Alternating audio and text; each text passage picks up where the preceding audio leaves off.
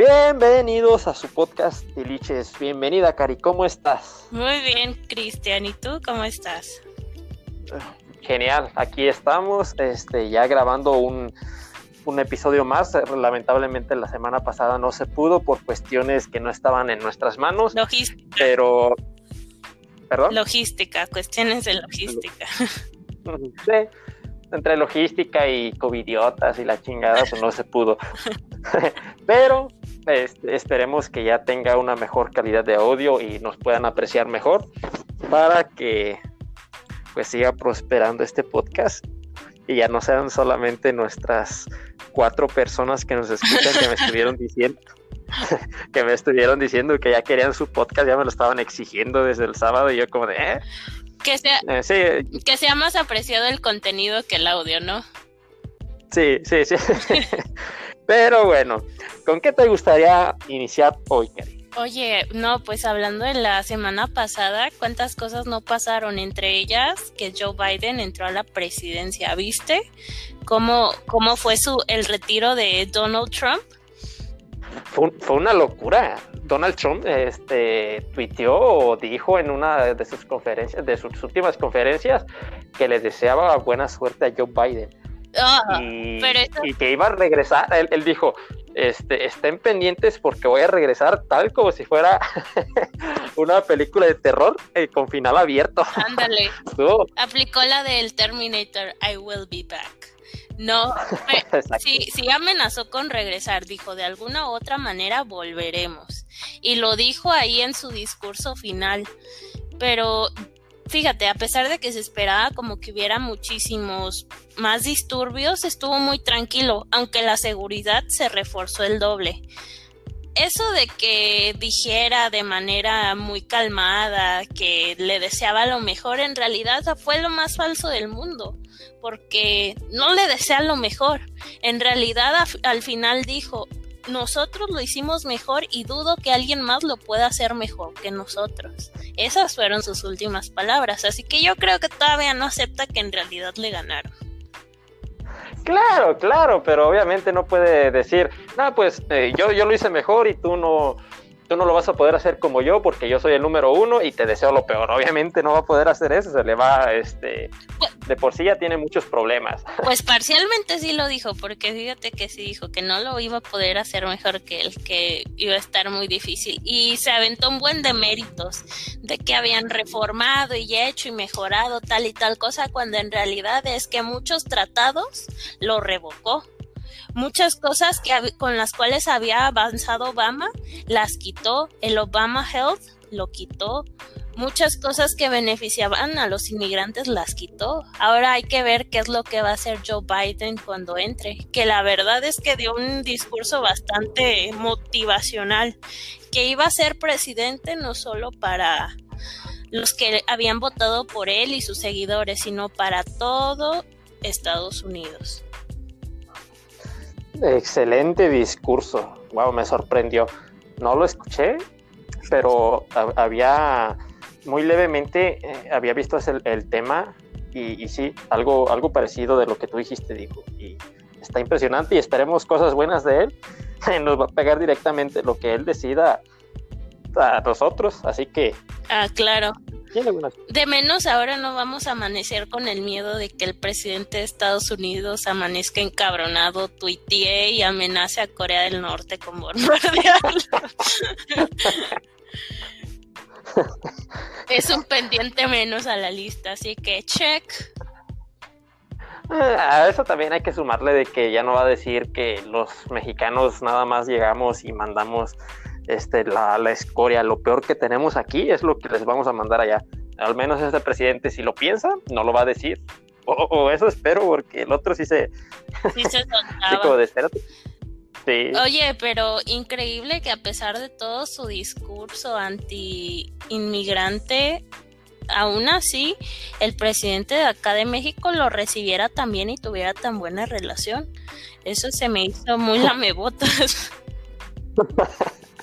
Este, pues a lo mejor quería quedar bien o pues los dos están igual de viejitos y los dos tienen tienen como las mismas ideas porque ya ves que AMLO siempre de que cada vez que se lanzó, se lanzó tres veces para, para poder estar en la presidencia de México. dijo en cada una de las otras que, perdió, dijo, me están robando, me robaron las elecciones. y, como y como son muy amigos con, Donald Trump, quiero pensar que... Le pegó las mañas. Eh, le, pegó las mañas, como que también dijo, ah, pues si él lo hizo, yo también puedo decir, me están robando las elecciones. A diferencia de que pues AMLO lo hacía de manera pacífica y y tenía sus, sus seguidores de AMLO no, no son así como conflictivos, o al menos no igual que los de Donald Trump, que sí son este, de derecha de ultraderecha. Bueno, pero, o sea, eso te habla de una muy mal compañerismo a la hora de competir. Eso no se debería hacer. Al contrario, tú como oponente deberías reconocer tus aciertos y tus errores. Pero pues nos queda todavía la duda. No puedo creer que haya una persona tan tan radical como Donald Trump que haya llegado a la presidencia, aún después de que ya haya terminado su, sus cuatro años, me parece increíble que la gente haya votado por él y que más aún sea una persona real, o sea, no un personaje, porque cuando la gente es tan extremista, tú pensarías, no, pues es un personaje que se pone, pero no sé, no sé en realidad si fue un personaje, fue él, pero me alegro mucho de que ya no esté en esa presidencia. Pues claro, ya no nos va a, perjudicar tanto y pues hay que saber ser un buen perdedor porque es lo que creo que es lo que le faltó, reconocer legalmente que perdió desde el principio. Al último lo aceptó, pero le faltó decir desde el principio, ¿sabes qué? Joe Biden, me ganaste, felicidades, te quedas en el puesto y espero lo mejor, lo que dijo, pero lo hubiera podido decir antes y estar eh, cuando lo nombraron presidente, porque tengo entendido que no estuvo. Eso fue una locura. No, y es que lo tenía que reconocer porque está en la constitución de Estados Unidos que si ya el presidente electo entra y entonces el, el otro no se quiere ir, lo puede acusar como de, de allanamiento de morada porque ya no es el presidente, ya no tiene ningún derecho, o sea, lo podían sacar por la fuerza en caso de que se resistiera a quererse ir, que no creo que hubiera sido algo muy bueno para él, hubiera sido bochornoso. Sí, hasta eso se supo retirar y tengo entendido de que, este, ¿cómo se llaman e-, estos? Lo que vendría siendo equivalente a los diputados en México, allá, ¿cómo se les nombra? Perdón, ay, se me fue el nombre. Bueno, los que sepan eh, me, van a entender, pero hicieron una, una corte donde están de acuerdo en que Donald Trump no pueda cumplir su promesa esa de que, ¡eh, volveré! No, están diciendo, ¿saben qué? Donald Trump ya no va a poder volver a, a poder ejercer un cargo político de tal magnitud y no va a poder llegar otra vez a la presidencia por el mierdero que se hizo. ah, qué bueno. Me parece excelente. Oye, pues y hablando de presidentes, ¿qué te parece eso, la noticia de que nuestro querido presidente dijo que tiene COVID, eh? Esas estampitas de, de los santitos no sirvieron bastante, ¿eh? ¿Qué chingados estás diciendo que los santitos no lo cuidan? Pues probablemente, pero del COVID no lo salvaron. Míralo, está enfermo. Pues ah, fue un tema interesante. Ayer explotó ese tema. Eh, pero es que, bueno, desde mi punto de vista, no, no se lo tienen que tomar personal. este fue que, oye, pues desde que inició la. Desde que inició la pandemia se ha rehusado a usar cubrebocas. yo no voy a hacer cubrebocas, aquí están mis estampitas. Obviamente que en algún momento se, iba a infectar este, en sus giras, por así decirlo, y, reuniéndose con gente y tomándose fotos con cuanto se lo pidieran en el aeropuerto, porque las únicas veces que llegó a usar cubrebocas fue cuando se subía a un avión, porque ya ves que no quiso, no quiere usar avión privado, quiere usar el avión público, y son las únicas veces que llegó a usar cubrebocas. Y eso porque la, aerolínea es como un requisito que tiene que todo aquel que se suba tiene que llevar puesto su cubrebocas. Ah. Y pues él, y él, él bajándose de, del avión o antes de subirse, pues se tomaba foto con quien se lo pidiera. AMLO Rockstar. AMLO Rockstar. y estuvo, pues no sé, según tengo entendido que son, tienes que esperarte para, eh, una semana para poderte hacer la prueba y que sea confiable, o sea que si ayer se dio cuenta que tenía COVID, tiene como ocho días que ya estaba contagiado y tiene que, desde mi punto de vista, todas las personas que se anduvieron tomando así foto con él o que estuvieron saliendo o que estuvieron en pláticas, por ejemplo, al menos esperarse una semana o dos y hacerse o que se haga la prueba. La prueba te la puedes hacer dentro de tres días, pero si es la prueba, la general.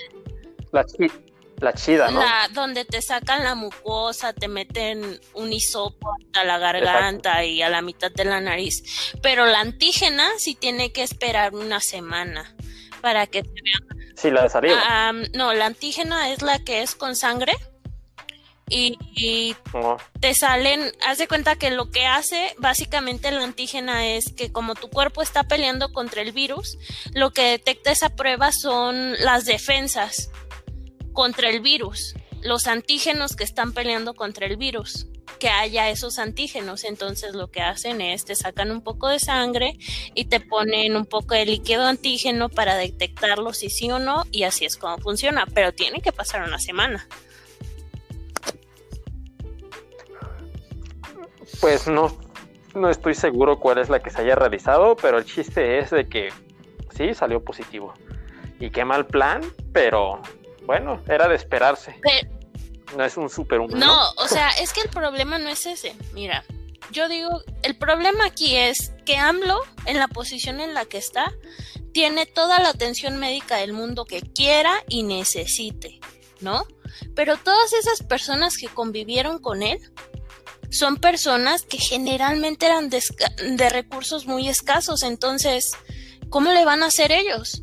O sea, su mensaje fue un muy mal mensaje para estar en la, en la posición en la que él está, con el cargo en el que está, y muy irresponsable al decirle, no, pues tal estampita te va a proteger, o no, tú confía.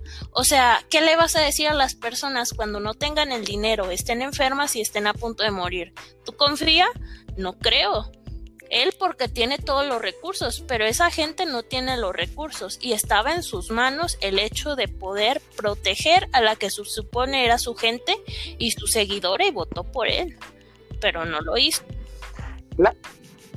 Claro, claro, y obviamente es, es que todos los presidentes tienen sus tienen, tienen acceso a los mejores médicos y esto es no porque no quieran que se muera, sino porque es el, eh, el presidente, el mandatario de, la República, nuestro líder, nuestro jefe, no sé cómo nombrarlo, y, tienen que tener eh, acceso a las, a las mejores medicinas y todo, y no sé, y aunque estén de edad avanzada, no se van a morir porque o tienen menores probabilidades y como tú lo dices, las personas que sí se juntaron con él no son de grandes recursos. Aparte, como él es la figura pública, eh, se puede decir que la figura pública mayor eh, actualmente del país, eh, no debió de haber hecho eso. Debió de decirles, hey, pónganse su cubrebocas, aquí está, yo lo estoy usando, pero no. La mayoría de la gente, bueno, al menos he conocido personas que dicen, hey, el virus es mentira.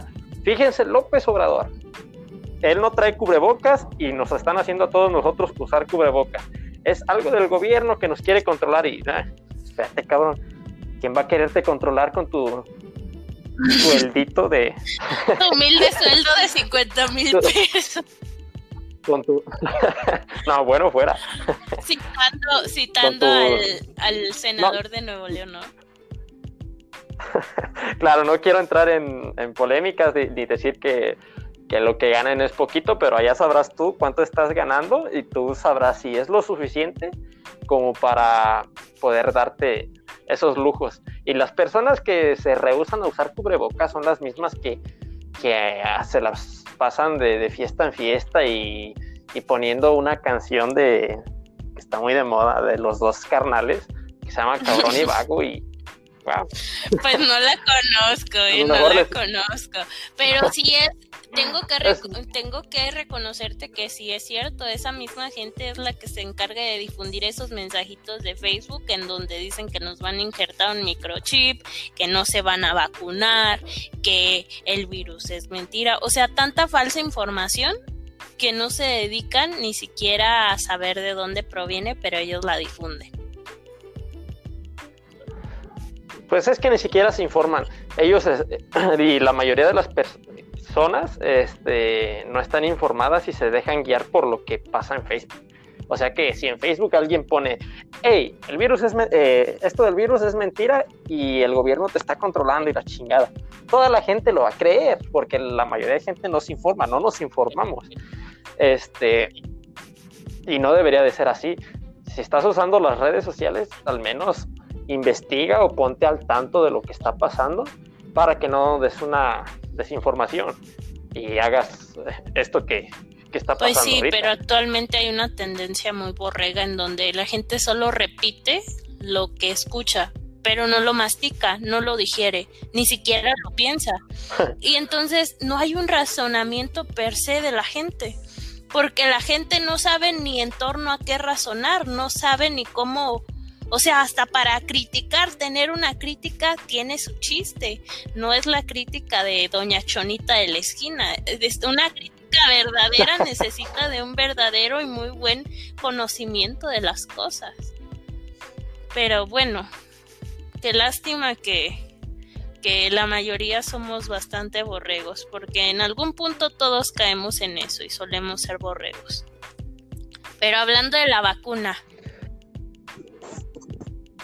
Ah, se vienen excelentes noticias.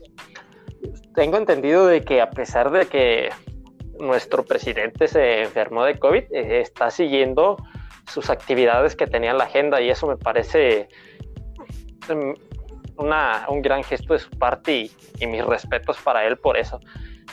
Tuvo una plática con Vladimir Putin, no sé cómo se diga bien, pero con el presidente de Rusia, donde acordaron que, van a, traer las vacunas de Rusia, el Sputnik B, algo así. Sputnik 5, no sé cómo, cuál será su nombre en realidad, pero van a ser 24 millones de dosis en los próximos tres meses.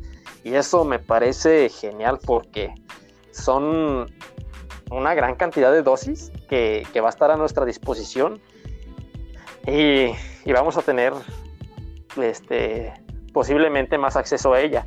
A eso le vamos a, sumar que en el, gobernador de Nuevo León, el Bronco, este, entró en polémica, o no sé, sí, supongo que polémica hace algunos días, donde dijo que él iba a conseguir la vacuna por sus propios medios, que se iba a brincar este, eh, el gobierno federal.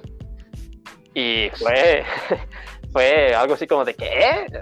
no, no puedes hacer eso, pero creo que tuvieron alguna plática con, con Gatel, se lo mencionaron y dijo, pues si piensas hacer eso, suerte, te deseo suerte y espero que la consigas. Y en esta gira que tuvo nuestro presidente, anduvo por allá y tuvieron esa plática y les dio luz verde a todos los estados para que si pueden conseguirla de manera independiente, lo hagan. Y eso me pareció genial porque solo eh, al hacer eso, ya si tú puedes y tienes el acceso y el contacto donde puedes conseguir vacunas, en este caso nuestro proveedor podría ser Estados Unidos que está vacunando de manera masiva. Porque si te das cuenta, algunos mexicanos ya se están yendo a vacunar a Estados Unidos. Tengo entendido que Walmart es, es, una, es una tienda donde ya te puedes ir a vacunar si tú quieres. O sea, te, creo, creo que te la cobran, no estoy muy seguro, no estoy informado al 100%, pero creo... Yo creo que sí te la han de cobrar, ¿no? Porque Walmart se, se tomaría la molestia de distribuirla y todo si no es, porque la va a cobrar.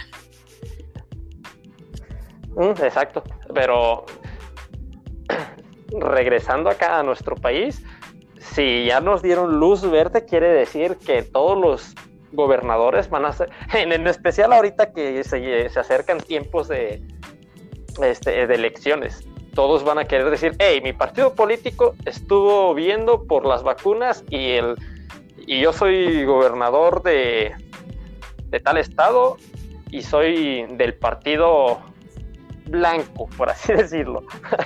este, si sigues con el partido blanco, van a seguir llegando vacunas y te vas a poder vacunar más rápido. Ahorita va a ser, va a estar muy interesante ah, lo que venga. Yo creo, sí va a estar interesante, pero hay que ser realista también, ¿no? Si en realidad al presidente de México es difícil que le contesten, siendo la OMS quien es, habiendo 193 países. Ahora eso divídelo entre cuántos estados hay en cada país, ¿no?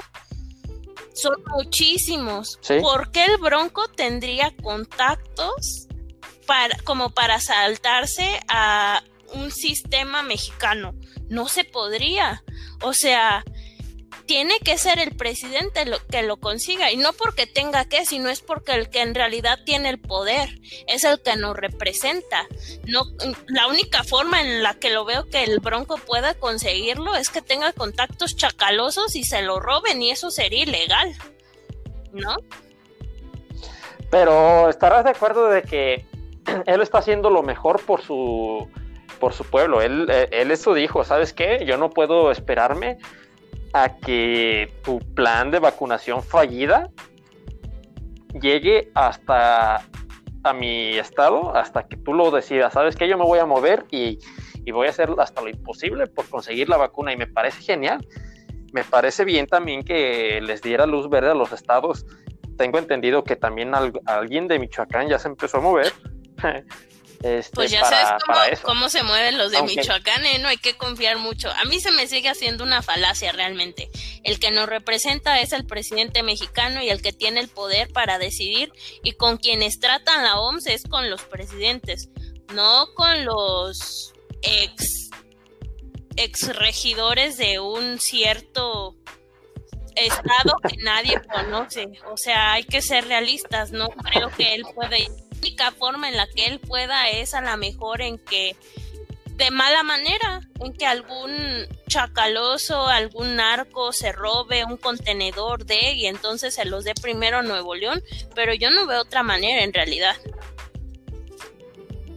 No, sí hay más maneras, no solamente esa, que no está, no está nada chido, no está nada cool que lo, que lo hicieran o que lo promovieran, no está para nada bien, pero sí hay otras maneras porque no, no, se van a dirigir directamente con la OMS. La OMS no es la que tiene como la patente de, de, la vacuna actualmente, son varias. Este, varios laboratorios que, que, lo están haciendo. Ajá, pero todos se coordinan con la OMS, ¿no? Que si habiendo ellos desarrollado su vacuna, pues y teniendo una necesidad muy distinta a la que tendría, por ejemplo, un país como Tanzania, que Estados Unidos tiene muchísimos más enfermos, porque bueno, los de Tanzania, no hay ni mucho turista que vaya a Tanzania, ni mucha gente que salga de Tanzania, pues no se enfermaron tanto, entonces es obvio que en Estados Unidos se va a necesitar mucho más, se movilizaron mucho más y a mí me parece justo que dependiendo de la necesidad que cada país tenga a sí mismo pues obtenga la vacuna. Ahora, ¿tú crees que el presidente de México se va a movilizar tanto como lo hacen en Estados Unidos? ¿Crees que nuestra necesidad esté a la par a la de Estados Unidos? Yo creo que sí se debería de mover bastante rápido porque nuestros números están creciendo de una manera increíble. Pasamos de ser de, uno de los países con que, que, más tarde llegó el coronavirus porque llegó el, el 27 de febrero del año pasado a ser, y ya estamos entre los primeros 10, 15 lugares a, a nivel mundial con más casos. O sea que yo, yo sí estoy de acuerdo en que, en que se muevan y que la vacuna llegue lo más pronto, lo más pronto posible y que lo hagan así como de, hey, te tienes que vacunar, sí o sí. No es de que, hey, no sé qué tiene la vacuna, quién sabe qué chingas tenga la vacuna. no eres químico farmacobiólogo, no eres, este, no sé qué chingados piensa que eres, pero ni siquiera sabes lo que tiene el vaporú o la tempra que te estás tomando todo o sea, pero yo estoy de acuerdo en que la gente cuestione, que no les puedas manipular y meter cualquier cosa, pero también si es debido a muerte, o sea, hay estupideces que te metes al cuerpo que son mucho más nocivas que una vacuna. ¿Estás de acuerdo? Exacto. Pero eso de que haya llegado el coronavirus después a México o haya sido de los últimos países, ¿no te parece como que es una falacia que nos han vendido? ¿No será más bien que nosotros fuimos de los últimos en hacer pruebas, de los últimos en reconocer que el país que estaba en el país? Yo creo que más bien es eso, no es que no hubiera presencia, sino que no queríamos reconocerla. Bueno, ahora que lo mencionas, creo que hay, algo de cierto en eso. ¿Por qué? Porque cuando empezaron, el, cuando se confirmó el primer caso en nuestro país, dijeron, tenemos el primer caso de coronavirus, es el único que tenemos, pero también tenemos 20 mil casos con neumonías atípicas que, que, son raras, no las conocemos. O sea, no las habíamos visto antes. o sea, es, es, es COVID, cabrón. Pero no lo quisieron aceptar. Pero bueno, eh, ahora, estamos, aquí como estamos, ¿no? A la par de Estados Unidos. claro, y por eso yo sí veo este, como esa necesidad de que se haga, este, que se muevan para conseguir las vacunas lo más pronto posible y también que se haga así como de ley. Hey, ¿sabes qué? ¿Te vacunas o te vacunas? ¿Por qué? Porque si te quieres morir tú, adelante, cabrón. Pero se van si te enfermas tú, vas a contagiar a las personas alrededor tuyo que, que, no se quieran vacunar. Y, por ejemplo, si no se quiere vacunar un, un padre de familia con 10 hijos y su esposa, obviamente no va a dejar vacunar ni a sus hijos ni a su esposa. Y va, si se enferma alguno de ellos, van a estar en peligro todos. Pero es que eh, hay una desinformación. Primero debería haber una campaña informativa sobre qué es lo que contiene, qué, cómo funciona una vacuna. Porque en realidad la vacuna no es que te haga inmune ni que te exima de que te puedas enfermar. Te puedes enfermar de coronavirus. Simplemente el proceso va a ser distinto. Tu cuerpo ya va a estar predispuesto porque lo que hace la vacuna es, tiene antígenos que van a, a pelear contra el virus. Entonces, básicamente le están dando una dosis muy pequeña, por así decirlo, como del mismo virus para que el cuerpo se vaya predisponiendo, reconociendo y sabiendo que es un enemigo que tiene que atacar, ¿no? Algo así. Haz de cuenta que se lo van a presentar, le van a decir, mira, cuando, cuando te introduzcan eh, lo que tenga la vacuna, le, van a decir a tus anticuerpos, mira, este es el coronavirus, a este es el que le tienes que dar en su madre. Parte de su madre para cuando, entre, para cuando llegue ya lo conozcas y tengas toda todas las herramientas para, para, que no, para que no te tan fuerte. Y la vacuna eso es lo que hace. Cuando te vacunan, este, por ejemplo, contra la viruela o el sarampión, no sé, este, que no, te, no te está exentando de que te dé, pero sí te está quitando un gran, una gran proporción de lo que te pueda pasar. Porque antes la gente se moría de, de, viruela. Y ahora, si no nos da viruela y, por muy fuerte que nos dé, no es tan, no es tan probable que nos podamos morir de ello. Y es eventualmente es lo que va a pasar con, con la vacuna del coronavirus. Pero bueno. Dicen que va a ser como un resfrío que se va a quedar, pero pues en realidad no sabemos qué pase, aunque yo digo que la gente sí debería tener la elección como de si te quieres vacunar o no, pero antes dar una campaña informativa de lo que realmente es la vacuna, ¿no? que la gente sepa, que tenga también el derecho a decidir. Porque lo mismo puede pasar, por ejemplo, a una persona que le dé COVID. Tiene derecho a decidir si se quiere morir de COVID o no. Y, ah. ajá, y la persona, o sea, lo que va a hacer la vacuna por ti es va a desarrollar tu sistema inmunitario para que se predisponga a que combata el virus.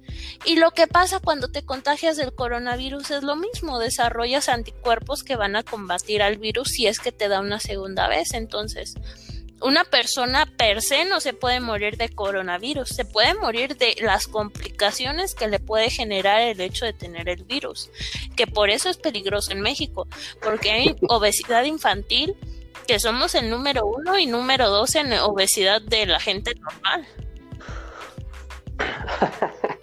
Eh, algo estamos haciendo mal. deberíamos de ser el número uno. no, mentira. mentira, no me hagan caso. pero como siempre. pero sí, este, yo sí estoy de acuerdo y esa es mi postura. Debe ser de, de a huevo, cabrón. Vacúnate. pero estamos en un país libre donde podemos tomar decisiones, no importa lo estúpidas que sean, siempre vamos a estar este, con esa libertad y es lo que hace hasta cierto punto cool este país. Pero bueno, creo que en este episodio nos, nos fuimos de, largo en temas que, no van acorde, pero teníamos que hablar de ello. Claro, pues, nos pues, afecta, es importante y es lo más relevante en estos tiempos. Un podcast muy, muy oscuro, lleno de, cosas que, no, no, hablaríamos de si no estuviéramos en esas circunstancias, pero como ya lo mencionaste, es, importante. Pero bueno. Eh, pasamos a nuestro último tema. Eh, a ver. Me, me pareció muy interesante ver esta semana. Tú estás estudiando una carrera, ¿no? Y, bueno, estás estudiando economía. Y ya cuando entres al mundo laboral te vas a dar cuenta de muchas cosas. Y yo ahora que ya estoy egresando de la mía, me doy cuenta, ya que estoy entrando al, mundo laboral, de todas esas cosas de las cuales tú luego vas a ver. Pero yo siempre me preguntaba de más chica, por ejemplo, iba yo en, en un taxi, ¿no? y tú le preguntabas al señor si había estudiado algo, de esas pláticas que tenías casuales con la persona. Y resulta que siempre eran arquitectos, licenciados, una carrera así, ¿no? Y tú te preguntabas por qué si la persona ha ejercido, digo, ha tenido la carrera, ha tenido la oportunidad de estudiar, no ha podido ejercer, no encontraba trabajo, no esto. Y ya que tú estás en el sistema, te das cuenta de lo mal que está formado el, el sistema educacional mexicano y cómo en realidad la carrera no te forma en sí a ti, sino tú formas a la carrera. Es más importante tú como persona lo que eres a lo que estudiaste porque puede ser, no sé, ingeniero y terminar haciendo otra cosa y lo que en realidad te va a ayudar son todas esas pequeñas cosas que a ti te parecían irrelevantes. El inglés, el Excel, el saber comunicar, el saber hablar frente a un público, el tener contactos. O sea, sí te ayuda la carrera, pero no lo es todo y no va a definir tu carrera en realidad a lo que te vas a dedicar. ¿O tú qué crees? Claro, yo opino que yo creo que la universidad es importante, pero no tanto como para este, tener un sueldito de 50 mil, 60 mil pesos o de que, te, que tengas asegurada tu vida ya con el simple hecho de tener un título universitario. No, es, eh, yo creo que la universidad sí es, es bastante importante porque te enseña cultura y te, te, da temas que tú este, no hubieras podido tener acceso a ellos tan fácilmente. Y eh, quien pueda estudiar una, una, carrera, está bien, estudiala. Pero si tienes que endeudarte o, o, vas a hacer sacrificios demasiado grandes que puede ser posible que no valga la pena, pues yo siento que ah, no, es, no, es necesario. Pero... ¿ah?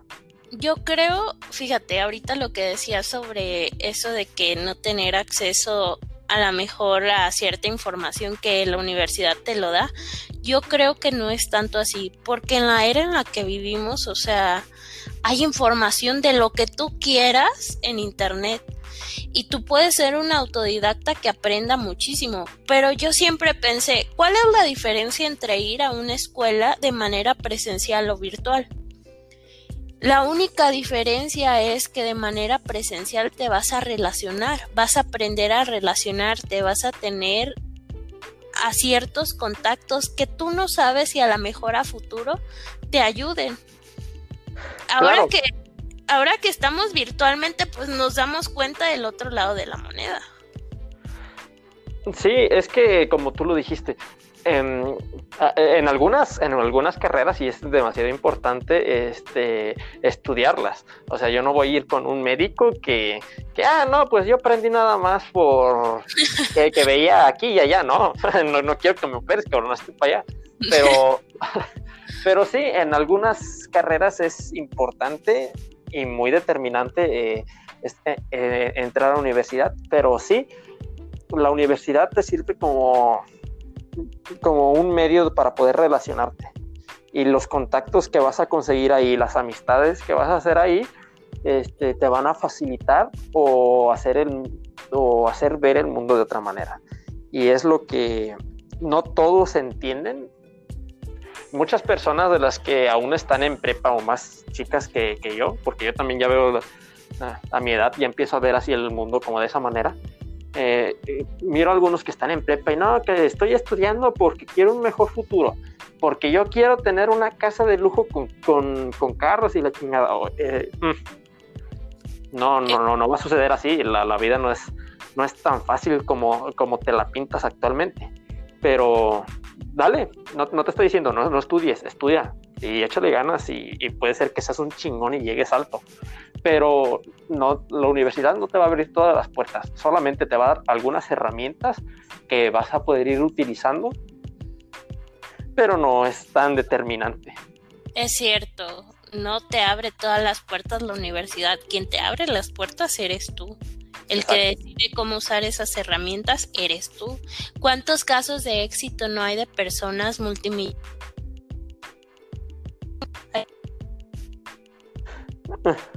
¿Puedes repetirlo? O sea...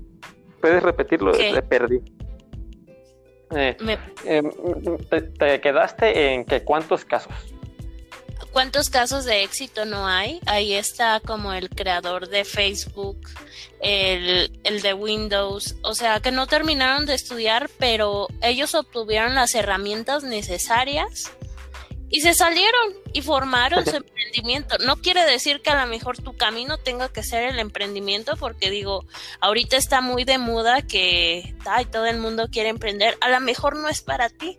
A lo mejor te tengas que dedicar a algo más, a lo mejor tú estés bien haciéndolo en un es que el título universitario no es un, paje, un pase mágico para que te asegure un buen futuro, como tú dijiste, para que te haga rico y multimillonario. Quien se va a hacer rico y multimillonario eres tú, pero por tu esfuerzo, no por el título. Exacto, estás en todo lo correcto. Y, pero tampoco se me hace como muy justo eh, ponernos a, la altura como del creador de Facebook o de los millonarios que dejaron la universidad. Sí, obviamente dejaron la universidad, pero dejaron Oxford, Harvard. no, no, no van a dejar el Conalep a, medio. este, son, son circunstancias distintas, pero sí, lo que tiene que quedar claro es que la universidad no te va a hacer rico. Te va a dar herramientas para que tú este, te, va a hacer que te abras de la mente, te va a dar herramientas para que tú puedas ver el mundo de otra manera. Y como una vez me lo dijo un amigo, tener una carrera este, no te va a hacer una vida, no vas a tener una vida mejor, pero sí una vida diferente. Y pues sí, sí, tiene, tiene razón hasta cierto punto, porque si lo miras de, de una manera, eh, lo que gana eh, actualmente una persona recién egresada, la oportunidad, el sueldo que puede ganar eh, está entre los 8 mil y 10 mil pesos mensuales. Y si te vas y si te vas a Estados Unidos, desde lavaplatos vas a ganar eh, cuatro veces más siendo un lavaplatos en Estados Unidos o en algún otro país que tengas mejores oportunidades. Pero, sí. Costar más. Vivir cuesta más y por eso por eso también pagan más. Exacto. Pero entonces hay que poner ahí en la balanza lo que ganas con lo que vas a gastar para saber en realidad la calidad de vida que vas a tener. Aquí en México, pues en realidad depende de cómo quieras vivir, pero para tener una calidad de vida más o menos no es tan caro como en Estados Unidos, digo.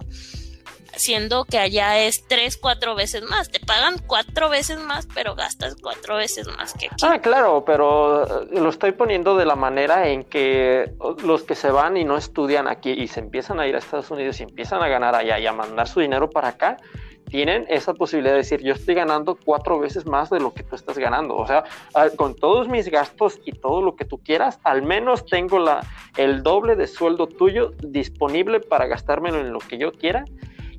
Y, yo no tengo un título universitario. O hay personas que, que no son ni siquiera terminar, ni siquiera entran a la PEP o entran a la universidad o tienen una carrera hecha. Eh, y tienen un puesto económico, un, sí, un puesto económico pues no alto, pero sí, pero sí, pero sí bueno. Ahí están pues los señores que, venden tacos en, la calle. sus ingresos, sus ingresos son realmente muy buenos y te podría asegurar que, ganan más que algún profesionista que tiene un título universitario, que solamente pero, en eso. Pero bueno. En este, es que en estos tiempos es un chiste realmente haber estudiado una carrera durante cinco años y que saliendo te quieran pagar cuatro mil pesos en un mes. Es una burla. Ajá, es un abuso. Es más, que te paguen ocho mil. O sea, sigue siendo un abuso que te paguen ocho mil porque en realidad no te rinde porque aparte te quitan los impuestos, el ISR y quedas pobre. Entonces, imagínate tantos años para que te terminen pagando ocho mil pesos durante al menos un año o dos. O sea, no, no se vale. No, no debería estar formado así el sistema. Y en realidad don Juanito, el que vende tacos, se dio cuenta de algo muy valioso, el valor del trabajo. Si tú empiezas a generar desde más chico es más posible que ya más grande tengas un patrimonio. Esos que están en Estados Unidos, pues su dinero acá le rinde más. Una buena tirada sería trabajar mucho allá para luego venir y formar algo acá, ¿no? Claro. Y es, y es que es, es así. Entre más, eh, todo depende de ti, como volvemos al tema.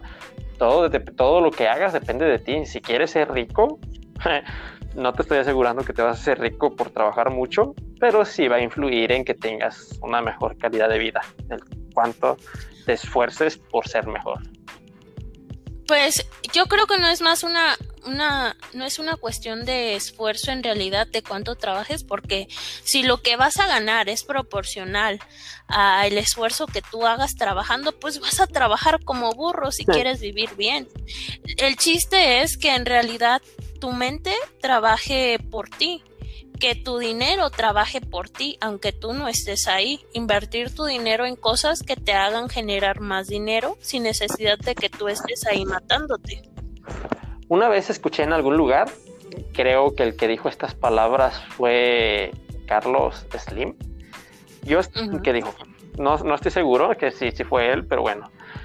Eh, eh, yo estoy generando dinero mientras estoy dormido. Y sí, ciertamente es así. Y si tú generas dinero solamente cuando estás trabajando o estás haciendo actividades físicas o estás, estás al tiro, este, algo estás haciendo mal. Porque debes, debes estar generando dinero, aún cuando no estés enfocado en, eh, eh, aunque no estés directamente en el trabajo. Puedes estar descansando de vacaciones, dormido y, seguir generando dinero. Pero son, son distintas circunstancias y no para todos va a ser lo mismo. Ah, claro, cada quien tiene su camino también, eso es importante porque ahorita como que idealizamos mucho o tendemos mucho a admirar a las personas que lo han logrado, ¿no? Pero cada quien es muy distinto, a lo mejor para lo que para lo que él signifique éxito, para mí no va a ser lo mismo, ¿no? Exacto. O para otra persona. Depende de cómo tú definas éxito y qué para ti sea. Hay gente que para ellos éxito y felicidad es la tranquilidad de tener a su familia bien y tener salud. Y hay personas para las cuales éxito significa pudrirse en dinero. tienes que saber definir tu éxito. Y claro, no para todos va a ser lo mismo. Pero bueno, ¿con qué, ¿cuál es tu conclusión de, este podcast? Bueno, amigos, no se dejen influenciar por AMLO, por favor. Usen cubrebocas, ya ven lo que pasa si uno es covidiota. Y inviertan raza. Si ustedes están chicos, empiecen desde ahorita a investigar cómo hacer que su dinero trabaje por ustedes. Investiguen cómo invertir, cómo hacer que su tiempo rinda. Háganse de nuevas cualidades, de distintas cosas, habilidades, distintas habilidades, tener distintas habilidades. Agarren tiliches de todas partes. buena, buena esa. ¿Y tú? ¿Cuál es tu conclusión de este podcast? Ah, mi conclusión es sí, infórmense. Infórmense y trabajen. Y en vez de, no sé, perder el tiempo, este podcast no es perder el tiempo porque les estamos dando tips que en algún momento van a necesitar. Haciendo promo. Pero, este, sí, no, no pierdan el tiempo eh, viendo memes. No quiere decir que toda la vida tenga que ser eh, necesariamente, eh, tengo que estar produciendo, tengo que estar trabajando. No, tienes que tener descansos. No puedes estar acelerando todo el tiempo. Pero sí, si inviertes tres horas al día en estar viendo memes o en estar echando hueva, viendo la tele, la novela, la chingada, pues bien, quítale una hora a esas tres y una hora dedícate a, no sé, a leer un poco, a investigar sobre temas que en algún futuro te van, te van a ser útiles.